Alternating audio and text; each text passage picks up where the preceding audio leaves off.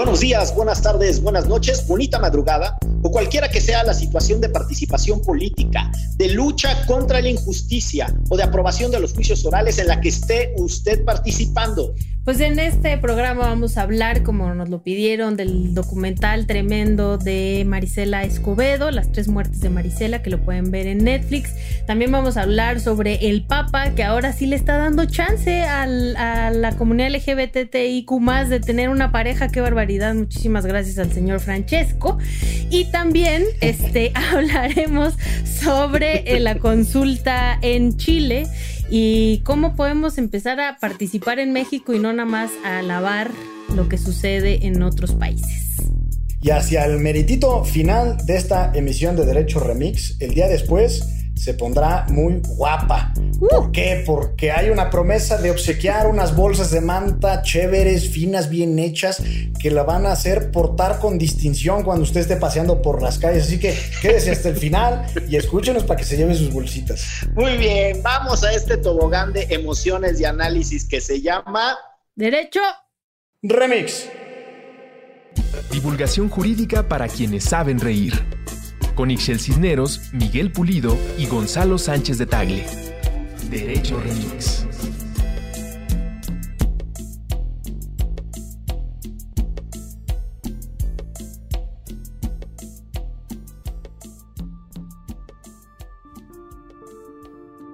Las tres muertes de Marisela Escobedo es un documental dirigido por Carlos Pérez Osorio que narra la trágica historia de una madre que lo dio todo en busca de justicia.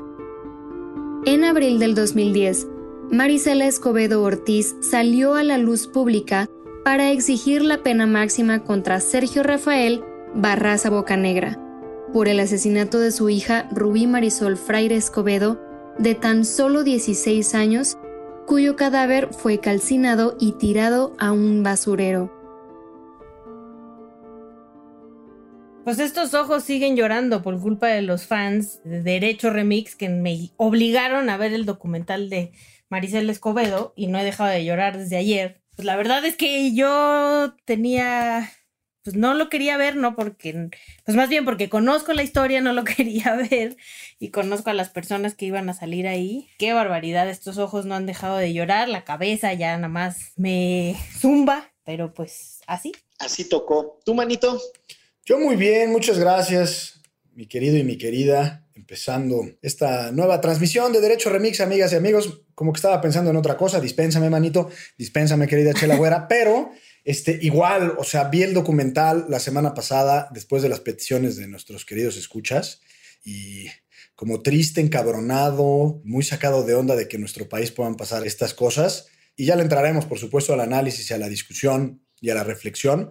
Pero mi primera, mi primera idea es cuántos casos más no habrá así que no hayan sido documentados, que no hayan sido famosos, que no hayan trascendido a la prensa local o nacional, incluso internacional.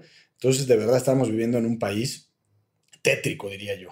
Está durísimo. Y bueno, ya decía Chelagüera y tú mismo, mi querido Gon, que la producción a petición de los fans, escuchas y gente que de manera participativa nos va orientando hacia dónde ir con los contenidos de este podcast, pues hemos retomado dos temas. El primero es el documental de las tres muertes de Marisela y el segundo es el tema del el plebiscito 2020 en Chile. Dos peticiones expresas que la producción puso a nuestra consideración y pues que están aquí.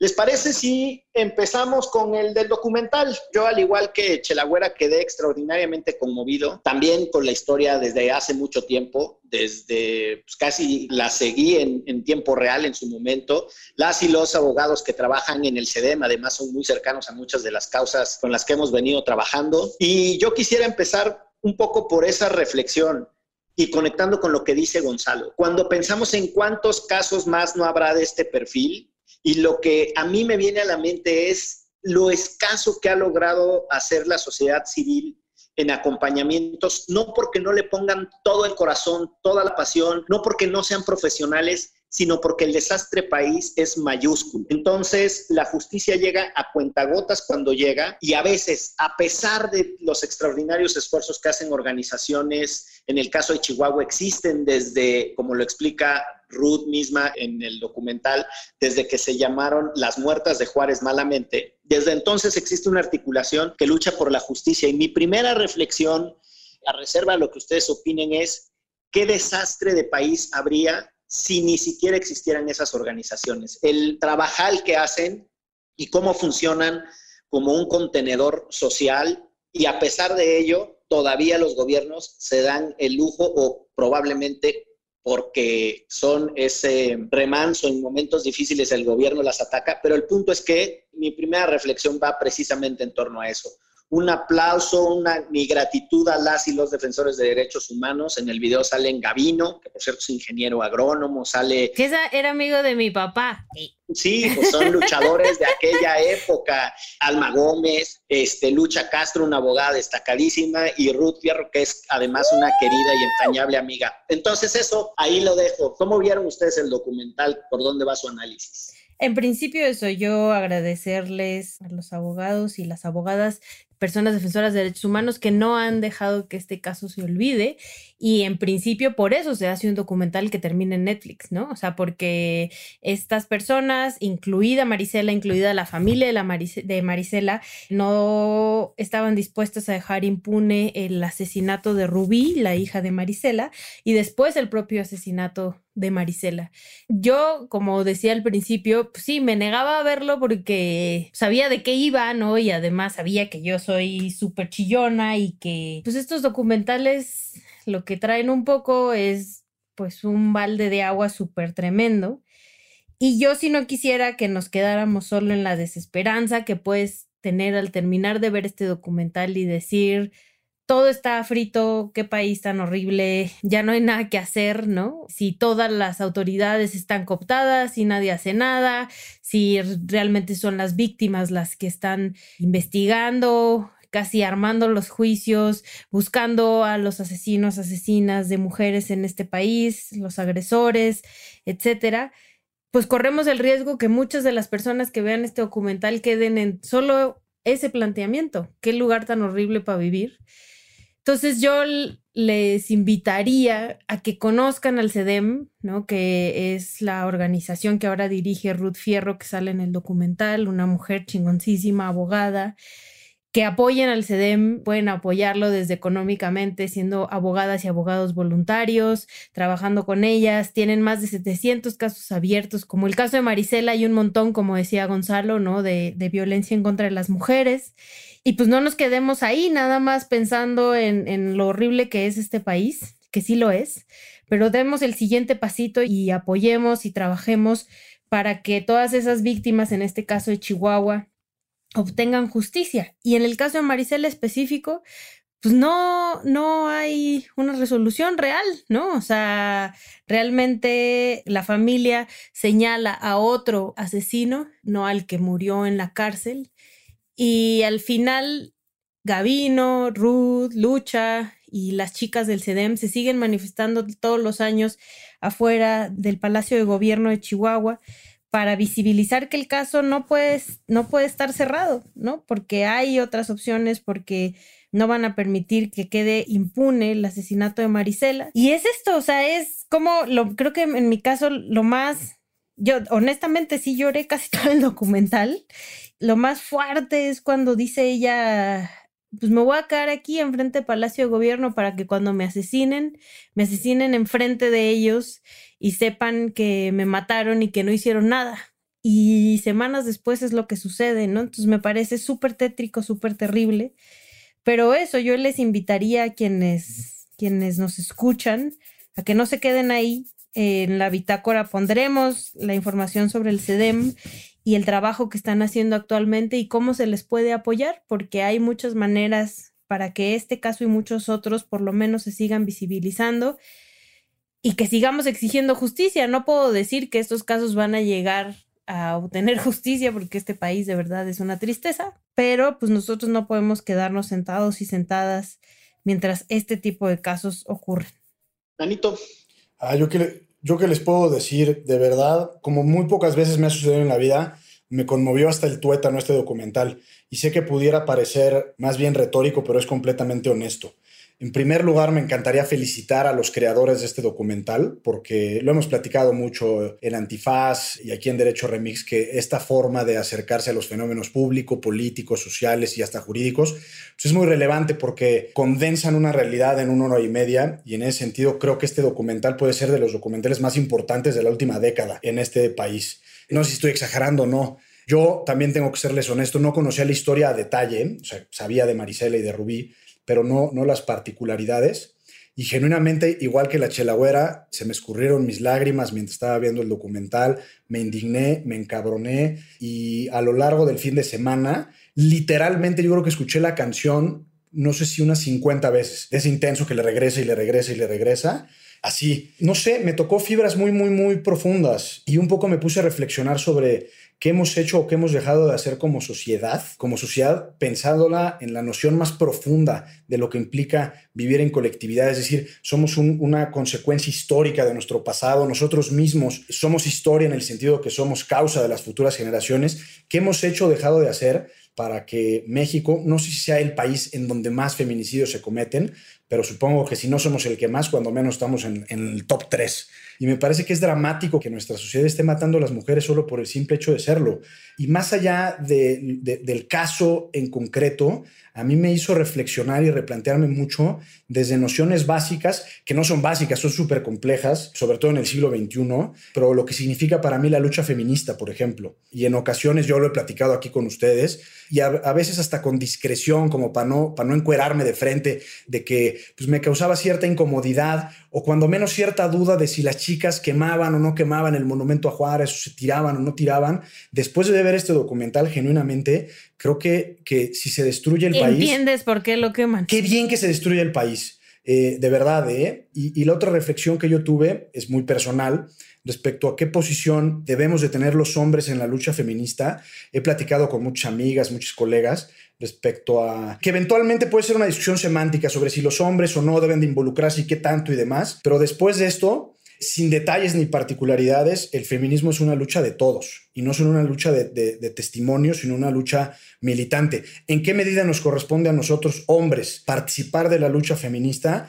Creo que ese sería, digamos, quizás el motivo de discusión, pero creo que este documental nos lleva a sensibilizarnos a que el feminismo no es una cuestión de dejar a las chicas marchar y un poco respetarlas desde la comodidad de nuestro hogar o ver un documental, sino que estamos obligados a, pues, a rajárnoslas también para cambiar nuestra sociedad que es una sociedad que mata mujeres por el simple hecho de serla. Y el, del otro lado de la moneda, la mierda de Estado que tenemos, que ante la evidencia de abusos, de atropellos, de crímenes, de feminicidios, de violaciones graves a derechos humanos, no solo no hace nada para remediarlo, sino que sistemáticamente, por muchas razones que me cuesta trabajo entender, pero encubren al homicidio, encubren a los gandallas, encubren a los malos. Y pues eso, esa es mi reflexión. Genuinamente les digo, me quedé absolutamente conmovido con este documental. Quizás como, como nunca me había sucedido con un documental de esta naturaleza, es decir, político social en nuestro país. Y pues es cuanto tiene un montón de elementos relevantes la, la historia yo creo que sin quererlo, sin que sea explícito, los propios protagonistas de la historia, las personas que están ahí narrando cosas, me parece que dan cuenta de lo que ha pasado en el país en los últimos 30 años. O sea, posiblemente muchas personas no lo sepan, pero Gavino, Alma y Lucha vienen del Movimiento Nacional Barzón, son fundadores de un movimiento que defendió contra los desahucios o contra los desalojos de casas en la crisis que generó aquel error de diciembre de Cedillo. Son luchadores, Gavino eh, en realidad viene de la formación histórica de movilizaciones campesinas y Alma, que sale también en el documental como algunos de los testimonios explicando la trayectoria del CEDEM, es hija de Pablo Gómez, que es una de las personas que participó en el asalto al cuartel de Madera. ¿no? En el contexto en los 60 en donde la guerrilla eh, en Chihuahua tenía mucha intensidad. Guerrilla urbana. Las voces que están ahí describiendo distintos puntos de lo que sucedió en, en los 90 e inicios de los 2000 en la frontera, con el proceso de industria maquiladora y la exacerbada violencia contra las mujeres, el proceso organizativo cuando empezaron a surgir organizaciones como Nuestras Hijas de, eh, de Vuelta a Casa, hay toda ahí una sintetización de un montón de procesos, incluidos, por ejemplo, que el cuate este que sale eh, de Zacatecas, un fiscal explicando ahí qué había pasado y tal, pues ese cuate lo asesinó el crimen organizado y su investigación no llegó a ningún lado. O Patti Mayorga, que sale como una de las periodistas dando testimonios, ella es compañera de investigación de casos de Miroslava Brecht, que es la periodista que asesinaron por denunciar las narcocandidaturas en Chihuahua. O sea, yo lo que quiero decir es que... Y ahorita está amenazada por el gobierno de Corral. Sí, y bueno, está en Estados Unidos en el exilio. no, está, no está en condiciones de normalidad por razón obvia de riesgo de su seguridad. Entonces, el documental tiene entre las voces que van narrando la historia que va contando mucho, pero en serio muchísimo de lo que ha sucedido en este país en los últimos años. Y dos cosas que suceden ahí en las discusiones, por cierto, muy abogadiles, los abogados que salen, sí, la concatenación de los hechos del susodicho, ahí te das cuenta que el sistema sigue atrapado en sus formalidades. No es fácil, y entiendo que eso es lo que muchas personas nos pedían que explicáramos, no es fácil entender cómo una persona que se confesa asesina de alguien termina saliendo libre no conocemos los detalles del caso y con las seis o siete imágenes que pasan del juicio oral es muy difícil reconstruir qué fue lo que sucedió. El fiscal trata de explicar su acumulación de pruebas y cómo acusaron, pero por más repugnante que sea el dicho de uno de los fulanos que sale explicando cosas que enfatiza que la confesión autoincriminatoria dejó de ser una prueba relevante, ese ese dicho me parece que es súper sustancial en la historia, porque fíjense, el asesino de Marisela se autoinculpa y todo, todo, todo parece indicar que es él. Y la familia dice, no, no es él, no importa que se autoinculpe, no importa que él reconozca, no importa que él diga, sí, yo le privé de la vida y tal. No fue él. Entonces hay una persona que se autoinculpa respecto de la cual todo el mundo dice, no fue. Y él es el que termina, perdón si les spoileo algo, pero pues termina con un final no feliz. Y el otro caso, el de el asesino de la hija de Marisela, de Rubí, es una persona que pide disculpas y que esas disculpas hacen ¿no? suponer que está asumiendo su responsabilidad. Y en ese caso, los jueces no lo encuentran culpable. Pues lo que pasa es que no conocemos el resto del expediente y en lo que sí quiero enfatizar es que todo, para mí, todo el documental, lo que tiene subyacente es la incapacidad de investigación del Estado. Lo que no tenemos son pruebas científicas, lo que no tenemos son expedientes sólidos. Y entonces, de repente, pues eso genera una frustración en absolutamente todos los actores, porque lo que el sistema produce a partir de una víctima son nuevas víctimas. Y eso es lo que me parece muy, muy potente. Tienes razón, Manito. A mí me, generó, me generó duda la, postura del fiscal eh, en el caso de, ¿cómo se llama? El, asesino de Rubí. Sergio. Sergio. Sergio Barraza. Que él decía mucho que existían muchos indicios para considerar que Sergio Barraza fue el, homicida. Y sin embargo, podemos leer la Constitución y es como, como la primera clase de derecho penal, que nadie puede ser sentenciado solo con base en indicios en materia penal. Si necesitas alguna prueba dura que acredite el cuerpo del delito, la prueba de responsabilidad, etcétera. Pero sí es muy buena reflexión en el sentido de que pareciera ser, como en una primera aproximación, que el Ministerio Público ni las debe ni las teme en la forma en la que se narra el documental, pero ahí, digamos, desde esa perspectiva, ahí empieza el vicio de todo el proceso, ¿no? Pero yo sí creo que hay una diferencia entre los dos presuntos eh, homicidas.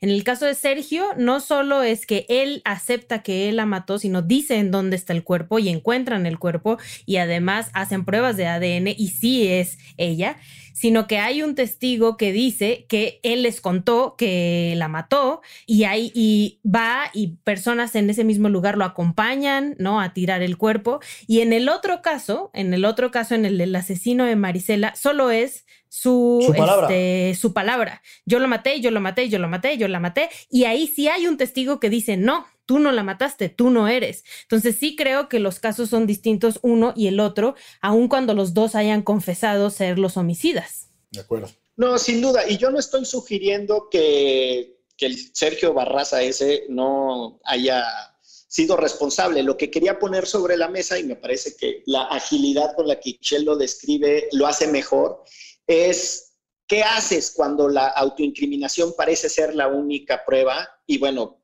los contrastes importan. No es solo la autoincriminación, sino el otro conjunto de elementos.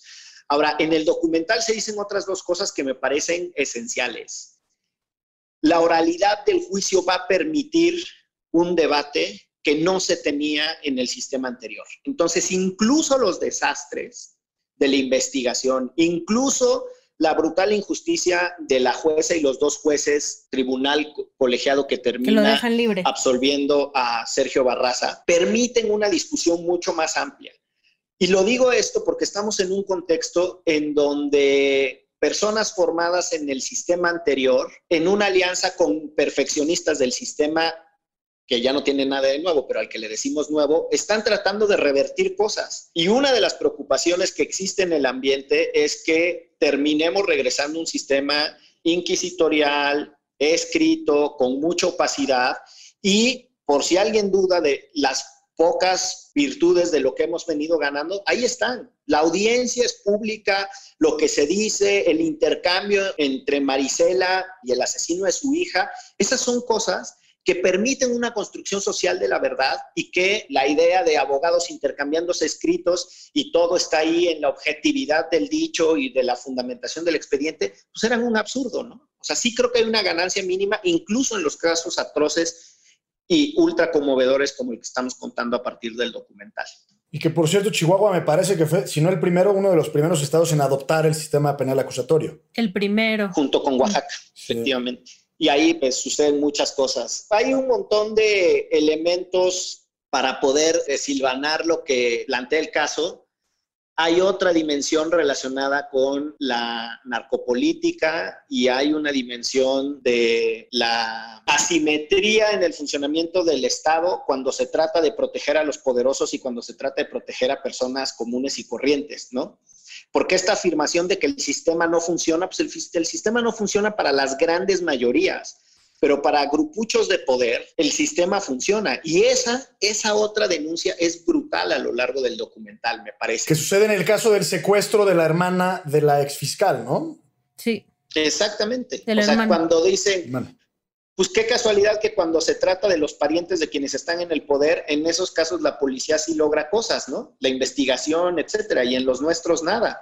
Yo creo que ahí hay otra denuncia subyacente muy potente. Insisto, es un documental ultra completo, quizá para entender su análisis y su contribución desde el, el plano sociológico, político y jurídico, tiene uno que estar más ligero de las emociones. Yo lo terminé de ver ayer en la noche y me está costando mucho, al igual que a Excel y a Gonzalo, elaborar los argumentos racionales, porque genuinamente sigo en el plano de la sensibilidad emocional. Sí, pues sí, coincido, Manito. Creo que hiciste una muy buena disección a pesar de que se te mira con, la, con, con, las emociones a flor de piel. De igual forma, a mí me gustaría reconocer a las organizaciones de la sociedad civil, porque sin ellas probablemente no, este caso no hubiera llegado cuando menos al conocimiento como lo tenemos al día de hoy y creo que es fundamental. Y, pues hacer una denuncia directa también al gobierno de Chihuahua, que como esos hay muchos en México, recordemos nada más al famoso Gober Precioso. O sea, lo que quiero decir con esto es que, que no es excepcional lo que sucedió en Chihuahua, sino que la gran mayoría de los gobiernos de los estados, que son realidades que usualmente que quienes vivimos en la Ciudad de México somos medio ajenos a, es decir, somos medio ombligueros aquí en la, CDMX y nos vemos el ombligo permanentemente pensando que todo sucede en la Alameda Central, como el cuadro de, Diego Rivera, de la tarde de, Dominical. Y sí, o sea, a mí, insisto, yo sin duda alguna, manito, no he dejado la parte emotiva, sigo como triste, como sacadón de onda, y pues con mucho que reflexionar a raíz del documental y la forma en la que lo presentan. No, y yo lo que agregaría es que la impunidad es transeccional y de todos los partidos políticos, ¿no? Porque uno de los fiscales que también sale es el actual fiscal del actual gobernador por el que mucha gente votó en Chihuahua justo por el cambio, ¿no? Para echar al PRI y llegó este Corral. Y lo que dice el actual fiscal es el caso está cerrado, ¿no? El caso está cerrado, Sergio se murió y en el caso de Marisela, el asesino de Marisela también lo mataron en la cárcel, aunque hay un testigo que dice que no es, ese no es el asesino y entonces ya no se va a investigar más, ¿no? Y entonces es, todos cerramos, todos lavamos, nos lavamos las manos, cerramos un caso que al gobierno como tal le cimbró muchas cosas porque muchas personas salieron a manifestar su descontento y al final te das cuenta que ni el gobierno de César Duarte, que ni el gobierno de Zacatecas, donde estaba escondido Sergio, que ni el gobierno actual de Corral hacen nada, ¿no? Y que realmente son las víctimas y las organizaciones las que están saliendo a intentar obtener justicia. Y lo tremendo es que ni así lo logran, ni con todas las herramientas que han ido obteniendo las propias organizaciones y las movilizaciones sociales han podido obtener justicia y este caso quedó en la injusticia para ambas, para Rubí y para Marisela, ¿no? O sea, Sergio no estuvo en la cárcel preso por, por el caso de Rubí, ¿no? Y el testigo que señala quién es el asesino de Marisela no está en la cárcel por el caso de Marisela, ¿no? Y además hay otra persona que después se retracta de, de, haber dicho que había matado a Marisela, que lo terminan asesinando en la cárcel. Entonces, ahí son tres víctimas, por lo menos, más las familias que se quedan en la injusticia y los gobiernos felices de la vida, cada quien en su, en su trip, Duarte gastando dinero en Estados Unidos, del propio estado de Chihuahua, y Corral preocupado por otras cosas, por amedrentar a los periodistas de su estado. Véanlo, es un gran, gran documental. Y si les parece, vamos a una pausa y regresamos con los otros temas que nos ha planteado ahí la honorable y todas las veces legítima producción de Derecho Remix. Porque esto es... Derecho Remix. Ayúdanos a llegar a más personas y seguir elevando el debate.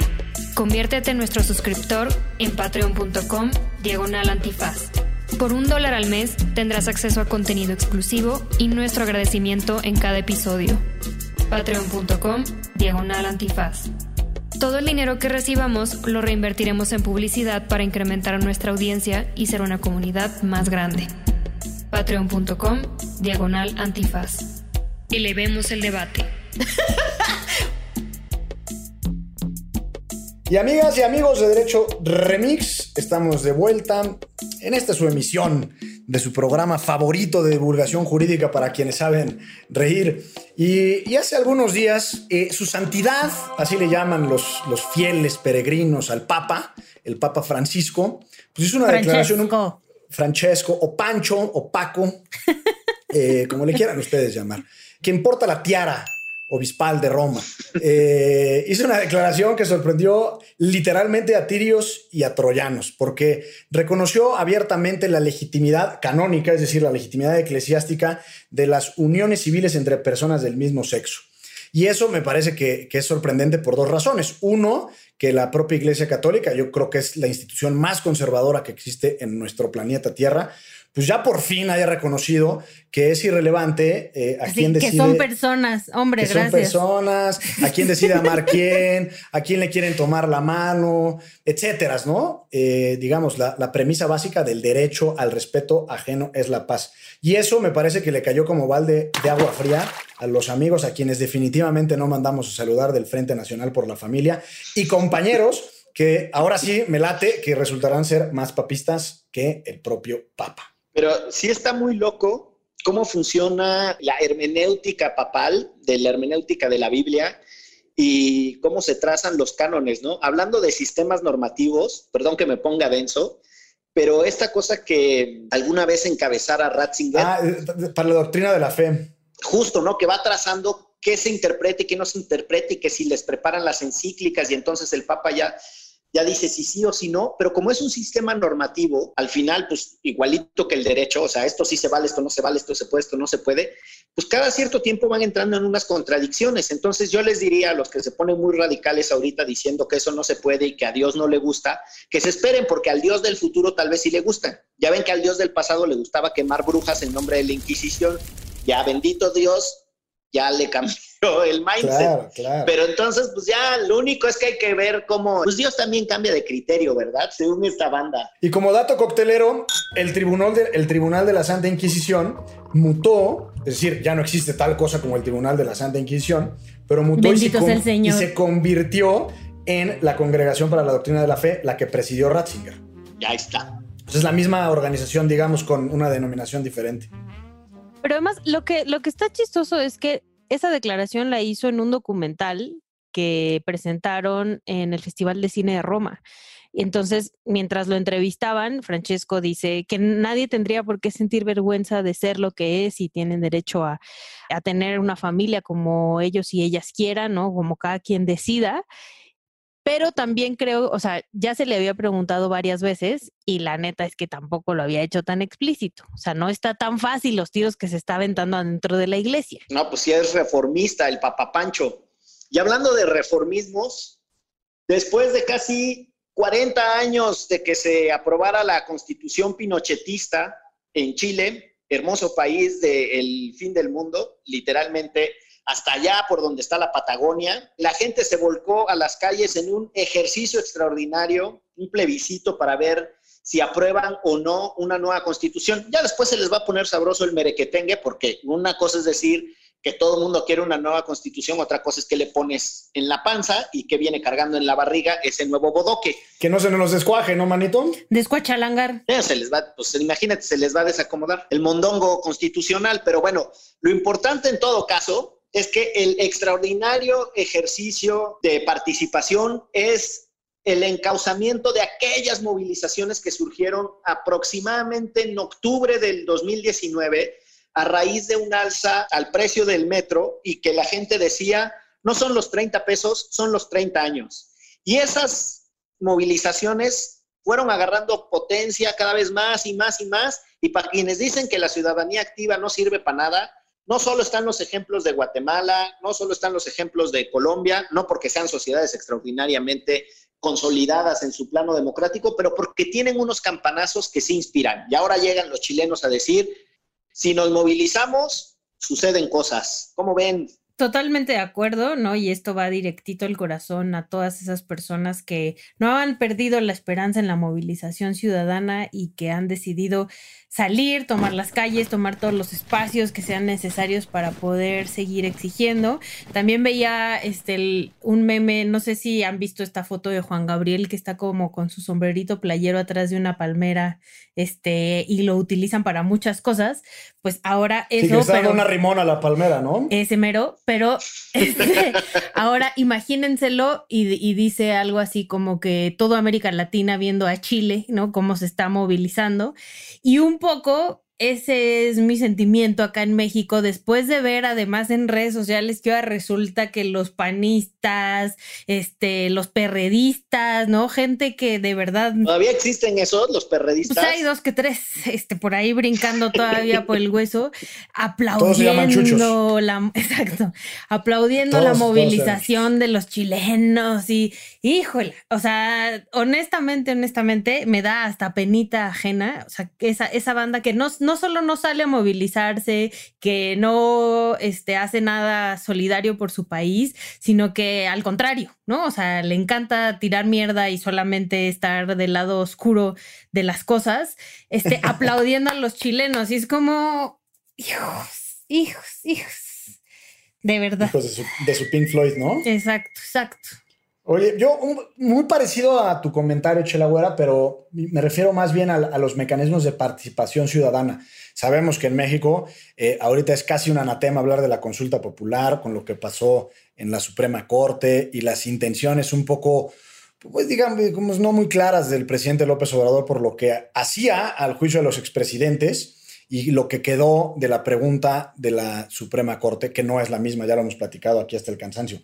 Pero creo que lo que sucedió en Chile es un buen motivo para reflexionar sobre estos mecanismos de participación ciudadana y cómo eh, a través de distintos instrumentos de deliberación y de incidencia real de la gente a través de, o por medio de mecanismos institucionalizados como es el plebiscito, podemos realmente decidir el futuro de nuestras sociedades. Eh, en este caso fue el chileno y es un nuevo pacto constitucional, es decir, van a reformular un poco el entendimiento del pasado y el futuro de esa sociedad chilena. Y aquí en México usualmente o estamos acostumbrados a que las cosas las hacemos mal ¿no? Entre otras cosas, la consulta popular. Pero me parece que es un, buen momento para reconfigurar cuando menos la idea que tenemos de esos mecanismos y revalorizarlos para lo que sí sirven. Lo hemos platicado ya también aquí, que no sirven para poner derecho en cuestionamiento o para decidir si la autoridad hace o no hace su trabajo, pero sí deberían de servir para cosas como esta. Precisamente, queremos un nuevo pacto constitucional o no,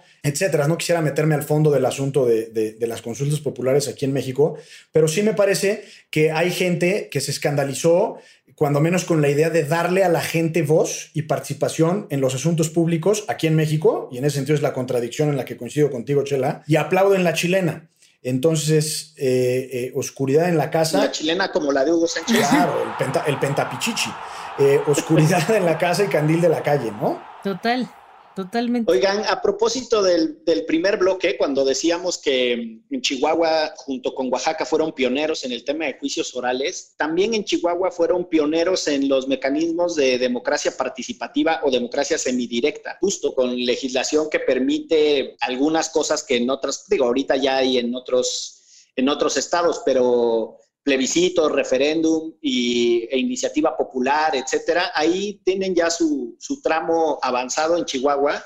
Y otra cosa que tienen en Chihuahua de participación ciudadana es que en la capital, en Chihuahua, el síndico del ayuntamiento era elegido por voto directo, un poco como en estas cosas que tienen los gringos, que alguien se postula para un cargo de fiscal o lo que sea y se hacen elecciones, ¿no? Como Milk, el de San Francisco, que empieza su militancia eh, justo como en el board de algo ahí de San Francisco que parecía como irrelevante y a partir de, ese, esos grados de representación va consiguiendo construir un, un movimiento. Y lo digo porque justo conecta, o sea, la posibilidad de ir a la disputa de lo macro, ¿no? La constitución, el plebiscito, etcétera, surge cuando se tiene un músculo participativo bien, bien torneadito, ¿no? Así como, como de mamuki de, de, gimnasio del Valle de los Mamados, ¿no? Cuando no se le tiene miedo al éxito. Es sin miedo al éxito, papi. De la participación. Y creo que eh, los chilenos venían de un año de mucha intensidad, de asambleas barriales, discusiones, pleitos entre ellos, y tenían tanto tiempo de no hablar entre sí los chilenos, porque una de las cosas que trajo el modelo neoliberal, aunque la gente se ría, es cierto, es la instauración de que los procesos de evolución y de mejora se deben al esfuerzo del individuo, ¿no? El esfuerzo del individuo es el que va a traer mejores cosas. Y también eso lo que fue generando fue el aislamiento de los sectores. Entonces, el sector que peleaba por las reformas educativas no tenía una acción integrada con el que peleaba por las reformas de salud y tampoco con el movimiento mapuche y tampoco con el movimiento en defensa del agua contra los palteros o el de la contaminación por la minería y el salmón todo lleno de sepa cuánto pinche químico y de cuánto metal que nos estamos comiendo, bla, bla, bla. Y parte de lo que ha sido interesante el último año y medio en Chile es que los individuos se están reconectando y los movimientos están teniendo una agenda integral. Y creo que eso, eh, pues es eso. Eso es eso. Qué gran declaración, licenciado Bucles, 2020, Derecho Remix. Oye, pero justo en Chihuahua, en noviembre del año pasado, armaron los, los ciudadanos y ciudadanas un plebiscito para frenar este, la privatización del alumbrado público. Y, y ganó el no. ¿No? O sea, se organizaron, este, varios de ellos, los de Wikipolítica Chihuahua, que les conozco y les conozco bien, unos tipasasasazos, se organizaron primero para lanzar el plebiscito, para, para conseguir las firmas para que pudieran hacer el plebiscito y después hicieron el plebiscito y ganaron por el no y el, el municipio de Chihuahua tuvo que echar para atrás un proyecto que ponía en riesgo parte del presupuesto, porque como siempre le iban a dar a los amigos de, del gobierno la, el, uso ahora del de, alumbrado público. Entonces, para eso sirve, esos son los esfuerzos que hay que aplaudir también y de los que hay que hablar, no solo de los chilenos. Aquí en México también hay gente organizándose y mejor súmense a esas organizaciones en lugar de solo aplaudir lo que pasa en Sudamérica. Y hablando de eso, le, mando, sé que le mandamos todos un saludo a nuestro amigo José Carrillo, conocido como el Pupe, porque hace, ¿qué será, Manito? ¿Unos tres años? Eh, sí, más o menos. Eh, activamos un par de iniciativas ciudadanas precisamente para lo que decías que sucede en Chihuahua, entre otras cosas, y es para que, para reformular o reconfigurar la manera en la que los sinaloenses eligen a sus autoridades municipales. Decir, el síndico por otro lado, que los candidatos independientes tengan posibilidad de entrar a las listas de representación proporcional, etcétera. Y ahí sigue la lucha. La lucha sigue y sigue. Ahí sigue, como la dio en su natal Morelos nuestro querido amigo Carlos Brito. Así que ejemplos hay. También está la articulación que lograron los chicos de Futuro Jalisco. Entonces, está bien mirar al sur, está bien entender el proceso constituyente al que se va a meter Chile, está bonito entender la energía, pero yo le tomo la palabra a la chelagüera. Hay que ver lo que está sucediendo aquí en México, que también tenemos experiencias bien bonitas. Y si nos gusta, y la razón de ver o aquí. inspirar, lejos o aquí, es activarse uno mismo. Eso. Ahí está. Pues vámonos, pero antes de irnos, no sé si quieran sacar de una vez alguna recomendación que se les haya quedado atorada en el cogote. Y si no, nos vamos a la promesa, a la promesísima, porque la generosidad de El Día Después y su directora ejecutiva Chelagüera quedarán de manifiesto aquí. Este, ¡Juegue! Yo rápido les invito a que vean Nosotras también, donde también sale Ruth Fierro y es un documental muy breve del día después sobre el feminicidio, este, como continuidad del caso de Marisela. Y justo porque no quiero que se queden con esta sensación de que están en el peor país del mundo, que a lo mejor y sí, pero también hay mucha gente chingona. Entonces, vamos a hacer una cosa en, Twitter, pero se les anuncio desde acá, cinco personas que donen dinero al CEDEM, lo que sea, les vamos a poner la liga desde 100 pesitos. El día después les va a regalar una bolsa de ni una menos que están bien bonitas que estamos preparando para el 25 de noviembre, este de manta, súper chidas, este muy bien hechas y además, pues eso, va, van a dar el siguiente paso a la ciudadanía y van a apoyar a una organización que lo necesita y lo necesita un montón y que está haciendo una chambota. De lujo. Pues ahí está. Ustedes se caen con unos morlacos y el día después les da la bolsa con la que todo mundo les va a chulear su compromiso político y su buen gusto, Eso. que nunca está de más. Vámonos, esto fue Derecho Remix. Divulgación jurídica para quienes saben reír. Con Ixel Cisneros, Miguel Pulido y Gonzalo Sánchez de Tagle. Derecho Remix.